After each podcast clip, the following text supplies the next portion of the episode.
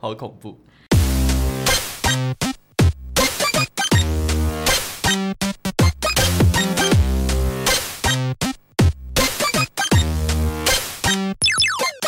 求生问卜找关洛英。鬼话连篇，听关洛影。大家好，我是罗斯。我是克里斯，一开始用一个非常戏剧性的开场。 对，今天我们一开始呢，我们两个心情非常的好，因为我们昨天刚去旅行完。对我们这两天去了金山露营，要讲出那一间露营的名字吗？体验完算是有推吗？就如果没有推，我们就不要讲。好，那就是就在金其山，实不推，大家已经听出来了。 在金山，大家有兴趣自己去查。然后那边有一个非常特别的地方是，它居然有马。而且它的马是我们可以直接走进它的马厩，随时随地的跟这些马互动。对 所以，他们这些马被我们烦了大概两小时。然后我们就一直说 Gordon，还有什么啊？那那些马叫什么？妮妮哦，小右是小右吗有这个人吗？小鹤， 你说我的老师叫小贺，对，有一只马叫小鹤有嘛， 有有，而且小小贺感觉有躁郁症。 对，然后还有一只马叫 Johnson，但是它是女生，对，其实他们都蛮可爱的。然后我们在现场一直试图想要拍一些国片，像美国女孩那种，就是可以贴近马眼呐、摸她的马脸呐、这种， 结果没办法、拍不出来。做我们到是金山怪胎， 难怪他可以得到那个最佳新演员，对，因为他能够近距离的跟马，而且不害怕，我们都怕的要我死。们怕到不行。但是我觉得我怕是有理由的，因为那些马一直试图想咬我。 那 些，马是一直对我这样，所以你要露出一些鼻涕要喷出来。 他们可能有确诊，怖，哎， 好恐怖哦！ 很恐怖。那这次露营完，你还会想要再露营吗？这是你第一次露营吗？其实我不知道。算是我第一次露那营，你觉得怎么样？我觉得还 OK 啊。但是因为我们这个露营是那个帐篷是已经搭好，就是懒人露营。把住的地方换从饭店换成帐篷而已。对，然后那个帐篷还有冷气。对我期待的是那种真的在深山，然后可以搭棚。你因最为好有期待，我期待，因为我不怕，那可以去啊我。不怕虫啊什么那些的。那我们真的可以就揪一团去。那你带我去。可以啊，我居然的问题就是卡在我没有车，而且我超不爱洗 澡。对啊，所以那些我就是需要那种不你用，不是会用湿纸巾擦鼻？就是逼还是得擦 啊、不然但怎因么为其实办？去深山是真的不太需要洗澡，因为很冷，对你根本不会流，很少流汗，还我是会要流的啦就是那种感觉。对好，你现在在节目上面承诺你会带我去， 期待下一次的小旅行喽。好。然后露营完之后，我就是隔天大概早上八点多的时候就立刻离开营地，我去台中参加婚礼。对，然后大家还记得我们前几集在讲咒的时候，有聊到那台中的幽灵船的东协广场。对，然后我那时候就指明，就是我参加婚礼完，我就一定要去东协广场，我要去感受一下那里的氛围。如何？那时候开车进到地下室之后，我们就突然觉得有一股很诡异的感觉，我不知道是不是因为也是听了那些传说什么的，就开始有点人心惶惶。嗯当我们一进去的时候啊，是几个人就在停车场，可能刚停好车之类，他们就在电梯门口。那我们就开车经过他们的时候，他们从头到尾都盯着我们看，是真的盯着，然后视线跟着我们的车移动的那种。可能你车上他就想说，奇怪，车子现在可以载十个人吗？ 哎、 还在真的车不是，上超多人的， 反正就是很恐怖，但就有可能是我们多想。然后后来我是觉得那栋大楼就是旧旧的，你有没有觉得东协广场很像那狮子林？我觉得很像就是东南亚的狮子林，因为那边真的完完全全都是很多外籍义工在那边。我有一个小观察，嗯，他们最爱的零食啊，很 local。鸡蛋糕。不是，他们所有人桌上都摆着一碗那个零食，是台湾人也会吃的东西。几个字我唱一首歌，好你就会知道是什么。好， 最喜欢的东西，就是向日葵的种子。，对他们全部人都在吃葵瓜子。哎、我还没 唱完的。 哈姆头太头郎头不是就是，快哈快跑呀，哈姆太郎！站在角落，爱乱跑的哈姆太郎。你根本不会唱，你还想唱？ 明明就是哈姆太郎，不哈姆太郎，是哈姆太郎。是头头扣，头头头头扣。 爱乱跑的哈姆太郎，头头扣。丽佳自己查歌词，好啦是头头扣。所以他们在吃向日葵种子。对，而且每个人都桌上都有一碗呢。那你知道我那天有看到有一个向日葵种子，它的名字就叫做很难吃的向日葵种 子。那如果有去看到我们 IG 的人，应该有也有看到那个，我的实地访查，我是嗯对对我那天对是大胆旅行团，我是轩轩你是佩珍， 佩珍，哪有参加过、啊？ 他没有参加 过，没有，他是那个风水好好 玩，哦，记他错跟那个小珍。记错棚，但嘛，我那天去，然后就大家那时候周报时光机的派对课有说，去的时候好像没有按电梯，然后自己他就到一个废墟的楼层嘛。那我那时候一开始是先点八楼，然后发现哦好，八楼就是很正常的 melody 的那个 KTV，、然后后来我就不信邪，那我再点一下七楼，然后七楼打开就也是很正常的，那我就再点六楼，然后六楼打开，然后也是那种游戏场、商场嗯，就很没有什么人，可是看起来没有到废墟。然后我要按五楼，发现不能按，所以就没是有他不让我五楼。去五楼。然后我在想，五楼应该就是他们说的那个废墟，就是他现在是不开放让人家点到五楼的。我就祝你下一次有机会可以到五楼，我一后来探究竟，我们后来就在东协广场那一栋开房间，认真吗？是主要是因为很想大便。我想说，怎么敢？你就好喜欢跟竞技挑战，啊直接五 批，真的是明明大只有两个人， 好烦！好可怕哦！最可怕的是他们的旅馆只能付现金。进到今天的第一个单元，今天算是一个很特别的集数。没错，克里斯要不要跟大家讲为什么特别？而且其实这个特别的点，我很想在一开始就讲出来，但怕大家马上关掉 节目。等一下，你不能这样讲吧？ 今天会很特别，是因为我们今天要讲的主题是跟台湾国际纪录片影展有关。想不到吧？我们两个也有那么知性的 一面。平常呢，我们就是喜欢关注一些社会议题，对啊，我有时候就是也会去参加一些社运，我脸上都是疤 痕。你说被打吗？被我打。 好啦，今天我们要来分享两部我们。今年度相当期待在台湾国际纪录片影展将会放映的纪录片，对，那会有这次的主题呢？其实是因为幸福是我们争取来 的，这是我下的 slogan。被克里攻斯上跟大家讲说，为什么我们会有这次的合作机会？前阵子我们加入了 KKBOX Podcaster 的社团，然后当时呢，他们有在举办一个台湾国际纪录片影展相关的策展，然后我们两个看到之后就觉得啊、是一个蹭流量的好机会。 然后加上我们本身呢，确实就是在讲电影的频道嘛，啊，我们真的也就很喜欢看纪录片，这不报名，我真的对不起我妈哎、 撒金箔。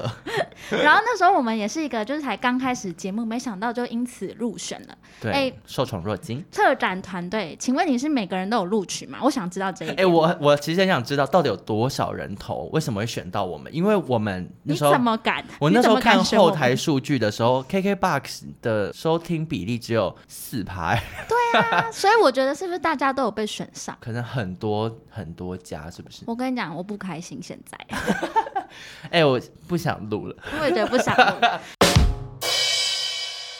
这次主办方提供了六部电影的片单给我们看，然后我们各自先针对我们有兴趣的议题，各自挑了一部来看。对，罗少好像看了两部，因为我上瘾时间太多，不是整个上瘾，真的看了哦一部之后，Oh my God，再下一 部而。且我们看的主题也都算是偏，其实我们那个片单大部分的议题都蛮沉重的啦。对，对，然后我们各自也都有一些蛮关注的，平常就会关注的一些议题的电影在看。对，对，所以那天看完之后，我还记得我就是昨天看完其中一部之后，我那时候我是在车上看，嗯，然后车上看完之后。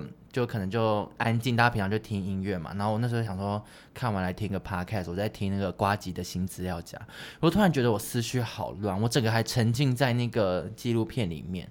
我听瓜吉在那边冷笑话，我突然觉得不行不行，我就立刻把它按了暂停，我说不要放任何东西，我要沉淀一下。你知道我那时候一看完其中一部，我就觉得，嗯，跟克里斯说，你等一下看那一部，你一定会哭死。嗯，我是不是讲我中？确实有哭死，我在车上哭好到，累哦而。且我觉得这两天可能有刷掉，我我头很痛， 然后我看完之后我哭到我后脑勺又好痛哦。那我们要不要赶快跟大家介绍一下我们看的是哪两部纪录片呢？好，那今天要跟大家介绍的呢，首先第一部是《逃跑的人》，是曾文珍导演的作品，主要是在讲就是在台湾有非常多的外籍移工，可能在台湾从事一些劳呃劳力或者是帮佣相关的工作，但他们其实每个签证来到台湾之后都有三年的期限，也就是他一个签证，他工作三年之后就必须回国，可是很多时候可能因基于各种。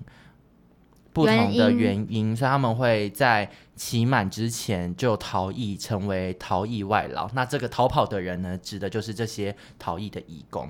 那故事简单跟大家介绍一下，就是这个故事记录的是一位叫草云的外籍义工，那他当时付了八千美元的中介费，从越南来到台湾工作。那在他的那个三年合约到期之前呢，他就选择了逃跑。这部片就是记录从他为什么逃跑到他逃跑之后的种种的境遇，花了非常长时间的记录。他最早应该是从二零一二年就开始记录这些外籍义工，然后一路到了二零一八年。对，那这部片呢，其实透过外籍移工现身说法来呈现逃逸外劳的生命处境。他们抛开了合法的身份，决定用可能打黑工的方式，铤而走险的在台湾工作。那在台湾，很多人都可能呃以逃逸外劳的身份待了六年、八年，甚至十年等等。这部纪录片主要就在记录这些逃逸的外劳。对，然后像之前其实蛮多议题就有提到说，像这些逃跑的人呐、就是这些逃逸的外劳，是不是社会的乱象之一？如果你看蛮多报道的话，其实蛮多人都有提到这一点。那我觉得这个纪录片的角度，它是从这些移工的内心的心境，还有他们面临到的事情去讲整个故事。你有没有觉得那个移工跟外劳 真的很长两个词？我刚刚讲什么？你有讲到外劳，也讲了移工， 真的很好难，累哦，对我不可以复制贴上吗？等一下那那段话。 好，我现在要更正，我们都要一律称之为移工。对？嗯，好，好，其实移工的议题是算是我个人一直以来都很感兴趣。我曾经还因为移工这个话题跟我曾经的男朋友大吵一架，吵到差点要分手。为什么中间吵架？那个时候发生的事情是，因为大家可能不知道我长怎样，可是可能从 IG 的那个你知道动态上面可以略知一二，就是我可能皮肤比较黑啊什么之类。嗯其实小时候我就很常被笑说是外劳、外劳、外劳。嗯那小时候不懂事就会觉得哦，外劳好像是一个负面词嘛，嗯所以会。被笑的时候都会做出一些反应，那可能大家就会觉得很好笑，嗯所以就是大家幼稚的人就会很喜欢拿这个当做一个笑点。嗯，对，但其实我长大之后就开始慢慢地觉得这些很这是很不必要的标签，嗯所以其实当我被人家这样嘲笑的时候，我就不会给出任何反应。所以久了之后，大家可能也开始觉得哦，这样嘲笑方式很无聊之类的。可我当时的男朋友呢，可能身他也是那种皮肤比较黝黑的，嗯，然后他就是很喜欢，就是说自己是小太牢。但这个部分我也我也就无所谓，就是你爱自称就去自称。有一次他，我男朋友在跟他的朋友聊天的时候，那个他朋友刚好在跟一个菲律宾人约会，嗯，然后他就跟他朋友讲说：“哎，那不然等一下你也带你的小菲佣来啊。”他就称呼那个菲律宾人是小菲佣。哦，然后我听到之后，我就大为不爽，我就会觉得这些就是不管他是不是东南亚的移工，或者是外国的人士，在你眼里难道就只能是工人、是帮佣吗？我就觉得就是这个标签就很不必要。那我当时就跟他吵到，我们本来在逛街啊、看电影什么之类的，就直接就是说还是你先回家，就我们就是直接散会。要是我会说好笑吗？你觉得好笑吗？如果你觉得好笑的话，那我觉得我们可以不要再走 下去，因为我们我们两个的观点真不一样的。真的，可是他就会一直觉得有这么严重吗？我跟你说，这这些微小的恶意，真的就是有这么严重。就是因为你们这些人觉得不严重，这世界上才会有那么多严重的 事情。我觉得明年 不是你，你在气到好像我很气。我跟你讲，因为《逃跑的人》这部纪录片里面也有很多让我很生气的片段。嗯，我那时候看完，我这一肚子火，我就觉得我们台湾人怎么有那么多白目的人？其实我觉得各国都很多很白目的人。其实我那时候就在想说，可能就是我们看这些义工的角度，可能也很像澳洲人看这些打工度假的人。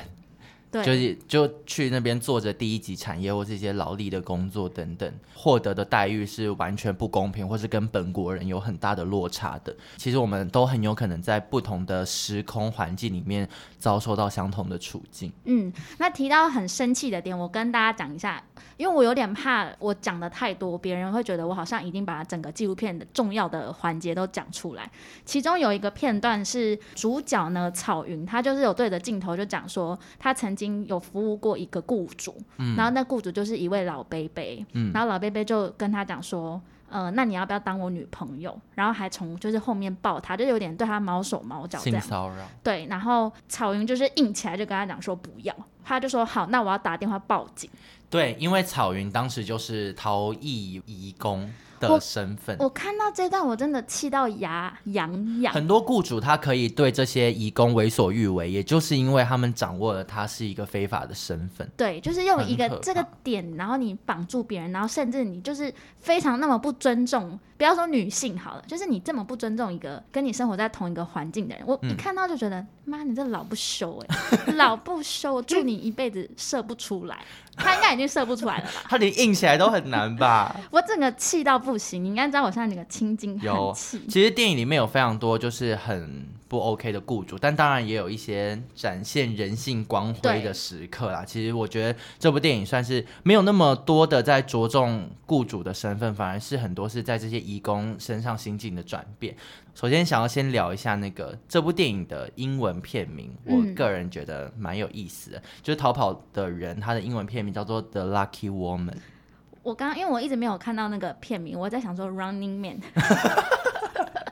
你说看到草原那边撕别人的 撕别人背上的贴纸， 对，因为那也很好看。哎、它其实这个英文翻译蛮有意思的，对你看到之后你就会大概理解为什么是这样翻，因为 The Lucky Woman 虽然说在电影里面，她确实看似好像是 lucky 的人，但她其实只是不 lucky 中的 lucky。而且这个 lucky 说真的是真正的 lucky 吗？我也不觉得。对他们其实很多的很多的境遇都是在不幸之中苦中作乐。然后我们跟大家稍微介绍一下主角 Lucky Woman 这个草云，因为呢，我们两个看完这部片之后，就是疯狂的去肉搜范氏草云这位女士，因为我真的好喜欢她。她其实是在越南是一个网 红，含水冰会解冻，是这种，是含话最也给当，对，含水会结冻，她就是呼风唤雨，然但后他会呼风唤雨，真的是因为我电影里面有非常多他一直在滑脸 书的画面，就什么都要发文。我很想请他来帮我们经营一下我们 IG。他科技中毒，然后他手上听说有很多粉丝团，然后每个粉丝团的人数都超高而。且他的号召力非常强，因为在纪录片中，其实时不时就有透露草云说：“哦，我有帮你分享这个，很多人都叫你要加油啊，什么之类的。”那时候看了就觉得，哇，这个草云真的社群中毒哎、他什么都要发哎、我觉得来台湾的一些越南的朋友都会把她视为姐姐，而且我跟你说，就是就是草云，其实本来好像就是在义工社群里面非常红的人，嗯就是他积极的参与各种社会运动，然后协助非常多的义工，就是在台湾处理像是可能劳资的纠纷啊，或是有人可能因工、工伤对甚至死亡，他都会协助一些家属去办理后事啊，或是照顾这些在台湾的义工等等。之前还有一个新闻是，有一个台湾的女生，她长大之后很想要找回她小时候的帮佣，叫嗯阿秋。嗯但这个阿秋在那个台湾女生可能不知道几岁的时候就已经回越南了，就居然还有人就是找到草云来帮忙，然后草云就真的帮忙找把阿秋给找了出来，然后还说什么他在什么岛上啊，哦，我有去跟他讲，然后然后他好像还跟那个阿秋通上电话，然后跟他讲说，哦，有台湾的这个女生在找他什么之类的，然后两个人还在电话上面哭，那个阿秋可能聊到以前的雇主啊什么的，觉得很感动什么之类的，草云就是女版的朴学亮，对他就是级嗯级任星务。期天是超级星期天里面的超级超级任任，务，每次那个环节找到人都很热泪而且盈眶。嗯而且阿亮还是有整个制作单位在帮他。草云草云没有，草云就是哎，我自己滑滑脸书，哎，就找到人嘞、草云真的呼风唤很雨厉耶、害，而且草原上片各大新闻。草云，如果你有听到我们在节目里面一直称赞你，真的拜托联络我们。我们两个都，我那时候一看完我就觉得，干，我现在的偶像是草云。我现在想的是，希望草云可以分享我们 podcast，因为他有十八万人， 他有十八万人追踪，也哎超屌的。草云，我们真的很 follow 你耶， 你听听看嘛，你也听得懂中文。你中文那么好。对啊，你听听看嘛。我想岔题聊一个，就是这这个纪录片里面除了记录，因为草云算好，草云他在台湾待了大大概十十一年左左右，右，对，所以他其实中文啊各方面其实非常好，但是电影里面还是有记录到一些可能在台湾待没有那么长时间的这些越南的义工，是我发现他们讲话都好像阿汉，都很像阮月娇，因为阿汉就是，我就说阿汉就是学的很好、他啊，真的学太好了，而且就是要不要哭， 我就想说阿汉阿汉阿汉不要再演了。然后中间也有很多片段，比如说什么怎么办这 种，我学的是不是也算蛮像？我觉得我觉得那个要不要哭，我们这样算戏虐吗？算吗吗？我我我跟现在跟大家讲，我们没有那个意思，但 没我有们完全没有完纯全没有。纯粹是要称赞阿汉。对哦对对，觉得阿汉很掌握了这个语言腔调的精髓。像我们有时候也会学日本人呐、嗯就是就是一些口音的问题。 你刚刚有你刚刚是在学吗？ 我听不出 来，刚刚比较像智所以商我们比较会学低的各朋国友的。人，我们没有针对哪一国对的对对人。对对对，我们再转回到纪录片里面好了。我那时候看了纪录片，我其实有蛮多地方都很揪心。比如说有一段是他琢磨在，因为这部这个纪录片它分了章节，然后每个章节就是一个字，比如说逃。难就是在这个逃的过程发生什么事，这个过程里面又有什么难题，嗯，这样子就其实是嗯是难，因为它的英文是 disaster，、我还有特别看了一下。我以为是这个逃法 Difficult 很 难，对。然后好，反正他就是以章节来讲，然后其中有一章节就是草云因为逃离之后，他他就照顾了一个雇主嘛。我觉得他那一段把他跟雇主之间的感情拍的拍的太好超了嗯级好，因为那个雇主他本身就是已经是癌癌末末了，所以他其实算是他人生的最后一段，其实是草云陪着他。那在电影里面，他看起来也是只身一个人，感觉是嗯没有家人陪嗯他嘛。嗯嗯嗯，然后他也常常会鼓励草云，就是说你身体也要顾啊，就来照顾我的同时，你把这边当成你放松的修地身养习的地方，对，对，然后而且草云还有说。他已经没有把大姐当做外人，其实就很像他的姐姐一样。这个情谊我整个好动容、嗯，嗯让我想到那个《幸福绿皮书》啊，对，其实就蛮多电影里面有这样，还有那个有一个法国片也是，就是他我忘记叫什么名字，那个无法不可逆转还是什么？无法逆转，我知道，就是一个下半身全部瘫痪，对呃，脖子以很下有全部钱瘫人家痪，对他对对，照然顾后一样他是一个黑人来照对顾对对他，对，一个需要照顾的人跟被照顾者之间，他们也发展出异国的家庭感，对，而且两个人可能都是彼此生命中的一个服务，还有陪伴。对，然后它中间有很多是他们出去玩的时候帮彼此拍照的对画面，那真的嗯让很像姐妹我，。我真的要哭出来，我现在快哭。其实我看这个这部纪录片开头，我就非常想哭诶、欸就是嗯他们在广播节目上面，主持人问草云说：“会想回家吗？”草云是往前盯着，然后不敢，没有讲话，迟疑了三四秒才哽咽的说：“想啊。对，”其实我原本有在想说，为什么草云都不回家？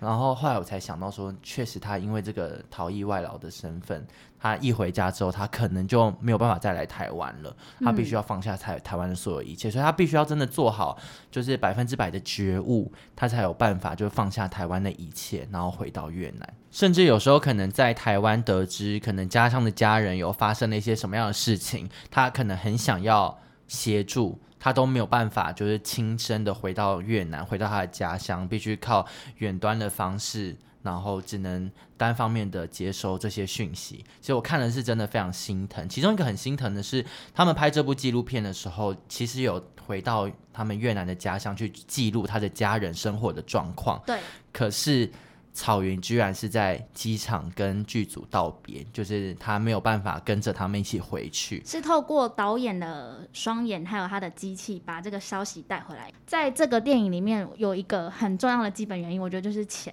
你知道，就是有钱好办事，哎、没钱说到钱，我其实有一个体悟，我觉嗯得草原很会存钱呢、对，因为欸他的那些中介费都贵的离谱哎，他们来台湾工作，草云付了美金八千元，二十几万呢、那我就在想说，连我要存到二十几万都好困难，而且加上在台湾的移工，其实他们薪水的水平是非常低的，他们要用这么低的薪水，然后去。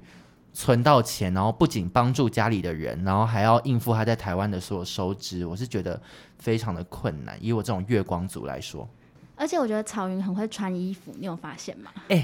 草云她回国的时候的那个机场时尚，完全是一个女企业家。 她超时尚的，而且草云那时候还给我提了个 LV 包，你有发现？那你觉得草云的 LV 是真的吗？我觉得不是，我希望是真的，我觉得它值得一个 LV 她值得一个 LV，但是我觉得因为她会 LV 哎真把的很贵钱省在更需要的地方，啊。就是那我又会想哭了。她会花在她爸妈身上，还有她的兄弟姐妹、嗯儿儿子上面，嗯，所以她就是买一个假的 LV，但无所谓，她整个形象。我觉得 LV 本身就应该找她代 言，那我也想要买假的。可以啊，你可以，你买假货，我就我就会跟那个跟 LV 官方检举之。前买假货那个韩，哦哦，那个他叫什么宋宋宋智雅，宋智雅，你买 LV 假货，你应该就会跟宋智雅一样。我刚才讲宋米琴，我刚刚讲什么宋雅琴？谁？对，反正我觉得范氏草云女士她整个形象不得了，而且她是一个正能量的人，可是你又不会感觉到她很像一个假的存在。我不知道怎么形容，就是她还是有低潮、想哭、负面的时候，可她所有做的事情又是那么的神圣，就是她既像个人又不像个人，在这部纪录片里面给我获得能量，就是我觉得她女性 power 很女强，力。遇到所有事情，即便她有难过的时候，可是她后面都是会化为力量。我又想哭了。而且草原女士呢，其实跟我们一样都很爱哭。哦，对，他其实动不动就哭，因为电影里面真的有非常多片段不干他的事情哦，他可能只是看着别人正在遭受一些苦难什么，他就是当场就是在落泪耶。我只能说巧云，如果草，你刚刚说巧哦巧云，云，巧云 是我巧很云想去吃的一个小吃店。巧云是我高中美术老师，草云她真的是拿到入天堂的门票，嗯她已经一券在握，一手在我握，天堂的席位现在又少一席。真的，她真的好佛心哦。我这边，我在这边求各位广大的网友，帮我找到草云的脸书好不好？我真的用尽穷尽我肉搜的能力，我都找不到。其实为什么会有逃逸移工？其实因为很多制度面的问题嘛，嗯就包含那个可能三年就必须要回去等等。还有一个很重要的点是，很多雇主这些合法的雇主，其实他们给的待遇都不好。嗯，他们赚不到钱的情况下，他们只好逃跑，然后去打黑工。有时候甚至他们打黑工能够赚到的钱更比多对他在做合法工作来的更多，而且多非常多。那这种情况下，他可能要面临着呃工作然后领不到薪水的这种风险等等，他也要逃跑。你就知道，就是其实，在台湾的这些移工的处境是没有我们想象中来的这么好。我就想说，其实很常在新闻上面会看到大家在那边说什么哦，引进移工可能又要影响到台湾人的生计什么的。我就想说，那个工作环境你去试试看。对啊，你们这些他人，真的没有抢你工作，因为那些都是你不要做你的们工那些作。人给我闭嘴， 好生气，而且针对这些逃逸逃逸的移工啊，其实大家如果你你如果在那个 Google 上面去打“逃逸外劳”几个字，你会看到全部都是针对这些移工的法则，嗯，就大家在说要怎么扫荡、怎么严格什么之类，但其实很多问题是要从最根本的制度面下手的。这个就也是为什么我很喜欢看纪录片的原因，因为我觉得纪录片它就是一个镜头，它把你事情完完全全的，它会跟着它的故事一起走，然后你会看到整个事情的脉络，所以我觉得这是纪录片好看的地方。大家有没有觉得我今天很知性呢？ 我们今天又开始回到认真的我们。对，反正就是我个人看完之后，对于草云他们记录的这个主角，我是有满满的好奇，就是我更想要。不仅是更认识草云这个人，我也更想要认识台湾移工到底在台湾的处境怎么样。很多时候，这些移工的处境要能够慢慢越来越好，真的是靠台湾人的每个人自己一个小小的转念。例如，我到现在可能都还是会听到有人说，中立火车站、桃园火车站晚上不要去， 因为那边都是很多外劳，哦嗯，就是或是什么火车那边阿上劳怎么样怎么样，然后什么怎么，就是可能例如会说香水很臭啊什么之类这种，就我都觉得，就是小小的善意，真的都能够让这个世界朝向更好的方向前进。对啊，对你们这些就是以为没什么的这种恶意啊，其实真的不要也罢。你们到底几岁？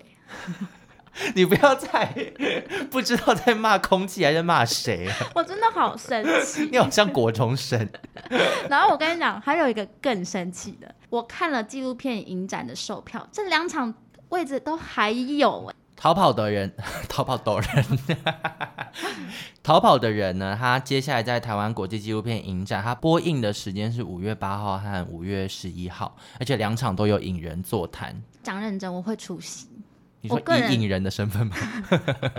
以国际影人，我会出席，因为我觉得感谢导演就是这么坚持，然后带带给大家看到这么好的作品跟这么好的议题。那各位听众朋友，如果你想要见见我们本人的话，我们逃跑的人见就去，我们就去国际纪录片影展那个场次。我们等一下后面会讲说有什么方法可以见到我们，好，对，细节留在后面。哦，我想到一个，我们平常真的最常能够在报章、媒体、杂志上面看到的，其实都是主流的意见。主流的意见可能觉得逃逸外劳是一个问题，但他的问题不是说我们怎么样让劳动条件变得更好，使得这些移工能够在更有保障的方式在台湾工作。我们想的是，哦，这些逃逸的移工可能他逃跑之后会变成社会的乱源，对我们要解决的这些是逃跑的人，但没有想到，其实在制度上是有很多缺陷的。大家怎么没有想想什么原因造成他们逃跑？对，所以其实我觉得从这部纪录片也可以看到一个，就是呃更微小的声音，但他们必须要被听见。所以推荐大家看这部，会不会把它讲得太严肃？其实电影里面大部分时候，我觉得都是很很易懂的，不是那种很沉重氛围的。假如十分呐、我给这部纪录片九分。九分的原因是因为它浅显好懂。如果你平常没有在看纪录片习惯的人，你就觉得很像在看一个你身边发生的故事，非常好亲近。然后那个故事又很动人，跟会有形式。这么好的纪录片，你怎么可能不看？跟你会想要跟我们一样肉搜草原， 那接下来呢，罗斯要介绍另外一部我自己也看完，然后也很有感触的纪录片，它叫做《彼岸》，由施佑伦导演去拍摄的。为什么很有感触呢？是因为我本身就非常喜欢看有关冤狱的专题。嗯嗯像是台湾大搜索啊，那些什么新闻专题，什么五十二区的，只要有冤狱，我一定看。嗯然后我还会去参加冤狱的讲座。对你之前好像有参加过。我除了参加讲座之外，不瞒大家说，虽然说行善不欲人知，是我就是要讲出来。嗯我有捐款捐给谁啊？冤平冤的平冤学协会这样，嗯嗯那你就知道我平常到底有多爱这些冤狱有关的议题。那其实冤狱的纪录片很多，像是之前金马就有播过徐志强的练习题，还有我的儿子是死嗯死刑刑犯，犯嗯都非常的好看。那我今天要介绍这个彼岸这故事呢，它其实是来自二零零二年有一个案件，那那个案件叫做后丰大桥坠桥案，我不知道大家有没有听过。那我先稍微讲一下这个案件的始末。当年有一个二十一岁的王其正，王其正就是后来这个案件里面的被告，女友因为他去夜市，就是晚上去夜市还没回家，所以就跟他吵架。然后那时候女朋友就打电话给他一通，就说十分钟后来后丰大桥上面见，你没来我就一个小时。他就讲了这一通，然后王其正当时就有点害怕，所以他就冲到了桥上。就后来他有一个朋友叫洪世伟，洪世伟就开车带他去桥上，因为他在夜市里面喝了点酒，所以不能开车。然后洪世伟一到桥上就发现他们两个在吵架，然后他就也看到他自己的车子轮胎有一点坏掉，他就想说啊，这是别人的事情，我不要干涉。他就说：“那我先去换轮胎，然后你们结束再打给我。”等他换完轮胎，他到桥上的时候，就发现王奇正是趴在桥上面一直哭，然后就是一直在叫他女朋友的名字。反正他女朋友就是不知为何，他就是跳跳下下去去了。了他们的说法是说跳下去，嗯但是这个案件是因为桥下有一个目击者，他是说他看到有两个人抬着他，把他丢下去。原本目击者表示他只看到一个黑影掉下去，但两年后他翻供说他看到两个人把那位死者丢下去。嗯嗯所以后来就造成说王其正跟洪世伟就是被抓去关了。然后我那时候一看完，我就觉得也是很揪心，因为他被告者都出来了，访问被告者的妈妈，然后被告者的老婆，然后最后两个被告者就出来，然后算是一个好结局这样。嗯，那我觉得有一个很可惜的地方是没有访问到死者的家庭。哦，我刚刚也正想问呢，就是对有没有记录到死者的家属他们怎么看待这次的事件，或者看待这个冤狱的事件？觉得美中不足的地方就是这边。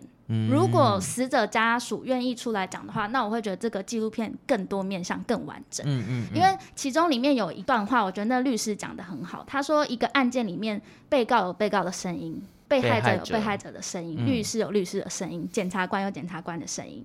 所以，一个案件不是说听谁的声音符合，而是要用一些科学证据去讲。像里面其中的那个被告者啊，就是红姓被告者，他在入狱的当下，他儿子刚好出生，他的老婆要自己照顾两个小孩，所以蛮多片段是就看到一个妈妈带两个小孩，然后导演也多时刻他不忍心问，原因是因为他小孩很小，嗯他小孩可能也搞不清楚为什么爸爸不在身边。嗯有一个报道就有提到说，其实他这个纪录片拍了很多年，导演有坦诚他很想放弃，因为第一个是那个司法案件进度一直停滞，而且你其实不知道你最后会拍出来的东西是什么，对，甚至有时候我自己在看纪录片的时候，都会有一种我没有尽头。对我很替导演们紧嗯张，就是他到底什么时候可以把这支纪录片收尾？对就，是他需要一个事件或需要一个镜头。因为像纪录片导演拍六年以上都是很常见。如果就算司法完结了结束，这算是尽头嘛？也不一定，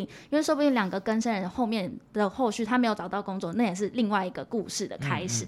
所以他就说他其实很绝望，直到他拍到一个非常关键的场次之后，他才重新决定要把这部片拍完。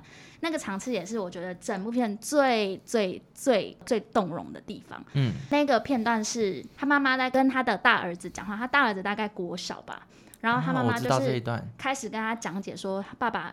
因为什么原因去抓去关？那妈妈当然会用一些小孩子能理解的话，他就问他说：“如果今天你看到你的好朋友在跟别人吵架的话，你会怎么做？如果看到有人掉下河里面，你会怎么做？”他就说我会报警。然后他妈妈就说：“对，爸爸跟你做一样的事情，可是爸爸却因为这样被抓去关了。嗯，嗯好，这边我都还 OK 哦。然后妈妈就问了第二句，就问他说：“那如果再给你一次机会，你看到有人掉下去，你会怎么做？”那儿子就回说：“我会一样，我一样会去救他。妈妈是用爱在教育她的孩子。”对，然后我也觉得，就是一个小孩，就是这么小的年纪，他就可以领悟到的事情。我二十八岁，检察官你在干嘛？我还意识不到， 我就会说哈会被关哦， 会被关那么多年呢。我觉得那一段我蛮心寒的啦，嗯就是看到那边，因为就会让我觉得说，那这个整个司法制度它到底是正义的吗？人类本来就没有办法很公正的去决定一个人要不要被限制自由，甚至要剥夺他的生命。嗯，对，所以我其实觉得，在这个现行的司法体制下面啊，每次看到有这种冤狱的事件产生什么的，其实就会再让我去思考一次，就是司法它存在的意义，或者是它运作的方式。就它像刚刚罗斯有提到，就是他们是基于一个证人的供词，然后就决定把他们被关判进进去，嗯监狱里面，就是那对这个供词的真真或假，你甚至现在就算我们有什么测谎的方式什么之类，那都没有办法去百分之百的确定说事件到底是怎么发生的。嗯，所以就看着这些人，虽然说这故事是看似是一个好结局，就他们最后沉冤得雪，就可以回到就是社会。但他们被剥夺的这些青春，就真的是永远都换不回来。对，啊，而且在整个记录过程中，就是很多他们彼此的爸妈相继过世，因为太为自己儿子这种奔波劳碌这样，然后生病啊，但是到到最后都没有还给他们一个清白，所以嗯对啊很多都是病死。嗯，这些都是这这个冤狱带来的成本。对，那我其实看的同时，我自己蛮中立的，因嗯为我就会想说，就是真的是无辜的吗？无辜的吗？我有一直在思考这个问题，直到最后我，我相信王姓被告者是无辜的原因，是因为有一个片段他在看着那个死者的照片，他就说跟他相处的时光是我这辈子最快乐的日子。他到现在他都没有办法结婚，也没有办法生小孩，嗯因为那个当下他非常的震惊，他不知道为什么他会跳下嗯去，就是他觉得那是对他心理上面很大的冲击吧。 对，跟伤痛。就是我那时候就在思考说，如果今天是一个把他丢下去的人，你还敢看着他的照片，你还敢去想吗？你应该害怕都来不及了吧？所以我觉得他这个这个地方有说服我，我觉得他不是凶手。 你好像在玩狼人杀、哦， 对，就是因为我觉得那个要演也演没有办法演那么真诚，因为他这个是热泪盈眶，除非我说他是奥斯卡等级嗯，威尔史密斯， 男主角 那种。原本会以为这整部片会是一个充满的恨意，但看到之后，这部纪录片是爱，充满着爱，嗯有母性的爱，然后有对死者的爱。嗯，对我其实是还没有看过《彼岸》这部纪录片，所以现在听你听你讲完之后，我会蛮想看我的。讲的是不是很好？我放感情的 主要是这个题材，我也就是算是呃刚开始收到 KKBOX 寄来的片单的时候，我就是算是第二名我想看的。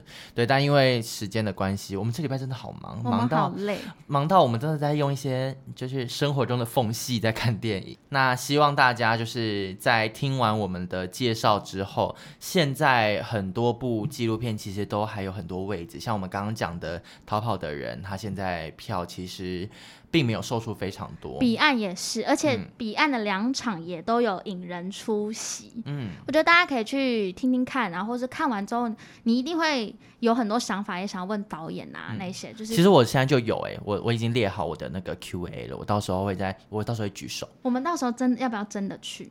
我至少会去啊，我是真的要你是去啊。可是那我天不真的是要去你啊生日吗？刚刚有人说那天 我那天我不没有，我会行。去五月十一号的。那刚刚听完我们的介绍之后，大家是不是真的有被我们的真心感动？不信你们去听其 他集，哦，我以为你要说不是你们去听其他节目， 没有不可是你要你们去攻击听有台，其他集就是你会知道我们这个转变有多大。我们只要讲到认真的，还是会跟你认真起来。没错。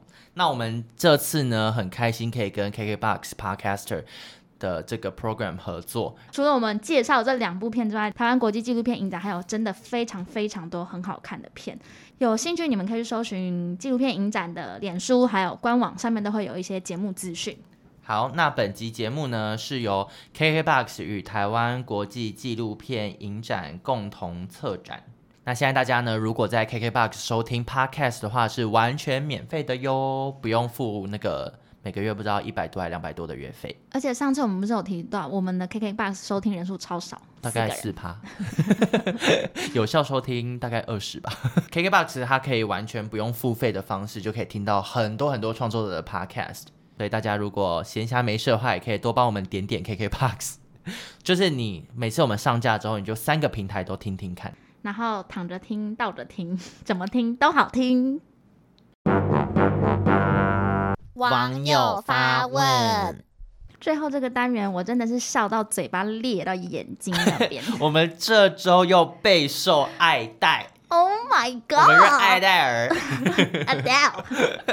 真的是太开心了。我们要红了吗？要了 吗？我们这一次呢，算是在最新一集，就是《跃动新旋律》才刚上架没有多久，我们就收到了一些小精灵的回馈。对，那我先讲我这边的。呃，有一个非常认真的网友，他跟我说他需要拥有自己的艺名，他的艺名要叫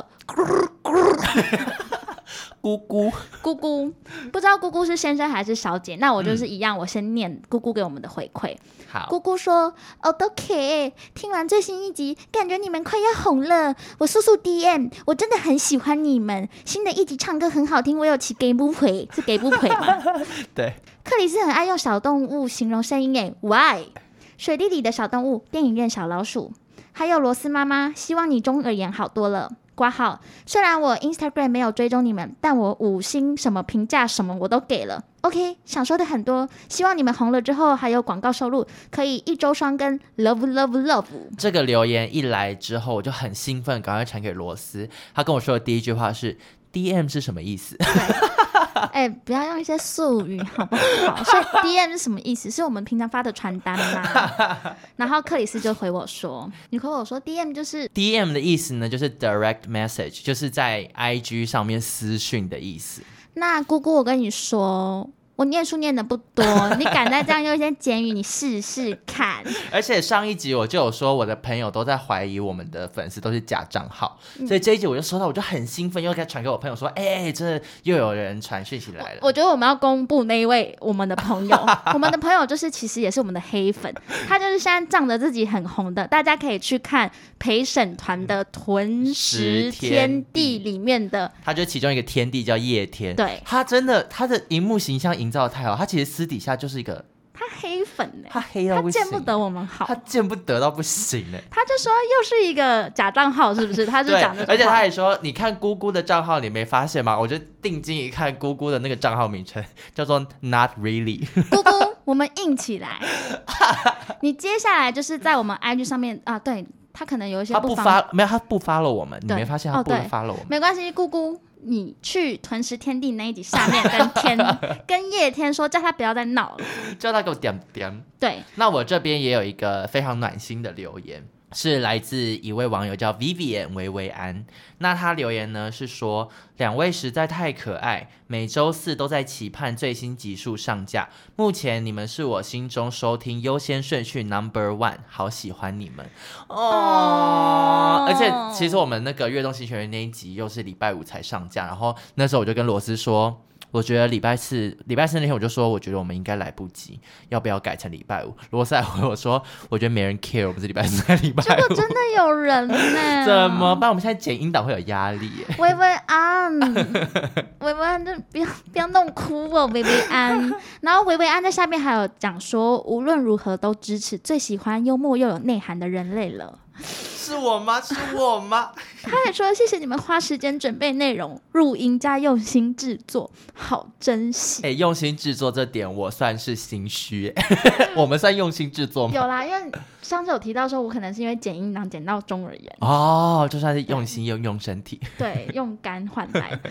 薇薇啊安，我跟你讲，我们真的很需要这些鼓励，对。谢谢你们。我觉得他们都是非常良好的模范，就是模范听众对。但接下来要跟大家分享一个，也是我们非常喜欢的一个评论，在我们的 Apple Podcast 上面。新的吗？就在刚刚新来的吗？没有没有，就是前几天我跟你分享的啊、哦，对，这个人的评论呢，叫做“干笑 死他到底是谁？”，我不知道这是谁啊，他应哦该我跟是你讲陌生人吧？这个陌生人，我觉得你非常的好，你知道为什么吗？大家如果有听我们前几集，我曾经说过一段话，我说我不想要听到任何负评，我只希望有一个陌生的真的听众，然后回我干笑死。对他很听话耶，哦而且哎他重点是他下面还对挂号。不是暗装，干看起来超像暗 装，到底是不是 暗装？我觉得不是，可是他这样写，人家会觉得是。那就代表他是真心的，因为他真的有每一个小举动都有注意到我。对，可是你知道这种留言，我如果再截去给叶天看，他就会说你朋友我们不要 care 叶天，叶天是谁啦？他就是我们人我生们中的我们过客。没有，我们现在需要他，他要先跟我帮我们分享说他划龙舟的时候在听我们 podcast，、哦，也是。等他分享完之后，我们再过河拆桥。 叶天，你听到没？而且我还没讲，叶天每次听到我们节目，还居然给我私讯我们说，这一集听起来好平淡对，这一集目前还好，但他也常常会跟我分享他笑出来的地方啦，哦。好啦， 像是一些什么吃豆皮的梦，他就有笑啊，或者真的 B box 他有笑之他类的。对我们又爱又恨。对，，他是我们最忠实的黑粉， 好啦，在评崩吧呀呀！跟大家说，因为有你们的支持，才可以让我们两个成为更好 的人，好难听哦，这公司啊。让我们两个成为更就是更努力在这个节目上面，然后想要分享更多。有趣跟我们觉得很重要的事情、啊， 我现在只要每一次看到我们 IG 又加一个追踪者，我都很感动，而且我都会很快的去肉搜他， 好可怕。就是想知道到底是什么样的人会想要追踪我们。好啦而且前几天有一个超壮的男生追踪我们呢、有吗？有，然后很快就退追了， 因为我才正想要再继续找他的通知，发现已经不见，他应该是误点。好啦，就是我们也是希望做出好节目，可以让大家也跟我们一样每天开心。然后我们介绍的电影，也希望大家都可以给他们一些机会，因为我们真的常常介绍到一些。嗯、可能一两个礼拜就要下档的电影。对，对，希望大家都可以走进戏院支持。然后像台湾国际纪录片影展，其实真的有非常多很用心的作品。那他们现在呃还都有很多票，你还都还是可以买到很好的位置，而且一张很便宜耶，才呃一百百多，块。对啊，对一百二。看一部电影不为过吧？那些电影都花多久时间？，对，纪录片其实看似好像离我们很远，可是其实它就是很多不同议题的记录，所以其实不管是什么样的人都可以在里面找到你喜欢的主题。对，对，所以大家不要觉得它是一个距离很远的很难电影亲的近种类，没对有啊然后我自己罗斯本人也看了很多很喜欢的纪录片，如果大家有兴趣的话，也可以私讯我们粉专，我会推荐一些真的很好看，很我好会先跟你们进行一些访谈，知道对你平常关注什么、喜欢什么，我嗯就，可以推那个。我们是克，制化片单，好累哦，好像塔罗牌老师。 反正我们现在也没什么粉丝。我一小时会给你收六百。 好了，那希望大家喜欢我们这一集节目，还有喜欢我们介绍的两部纪录片。那我们就下礼拜见喽，拜拜拜。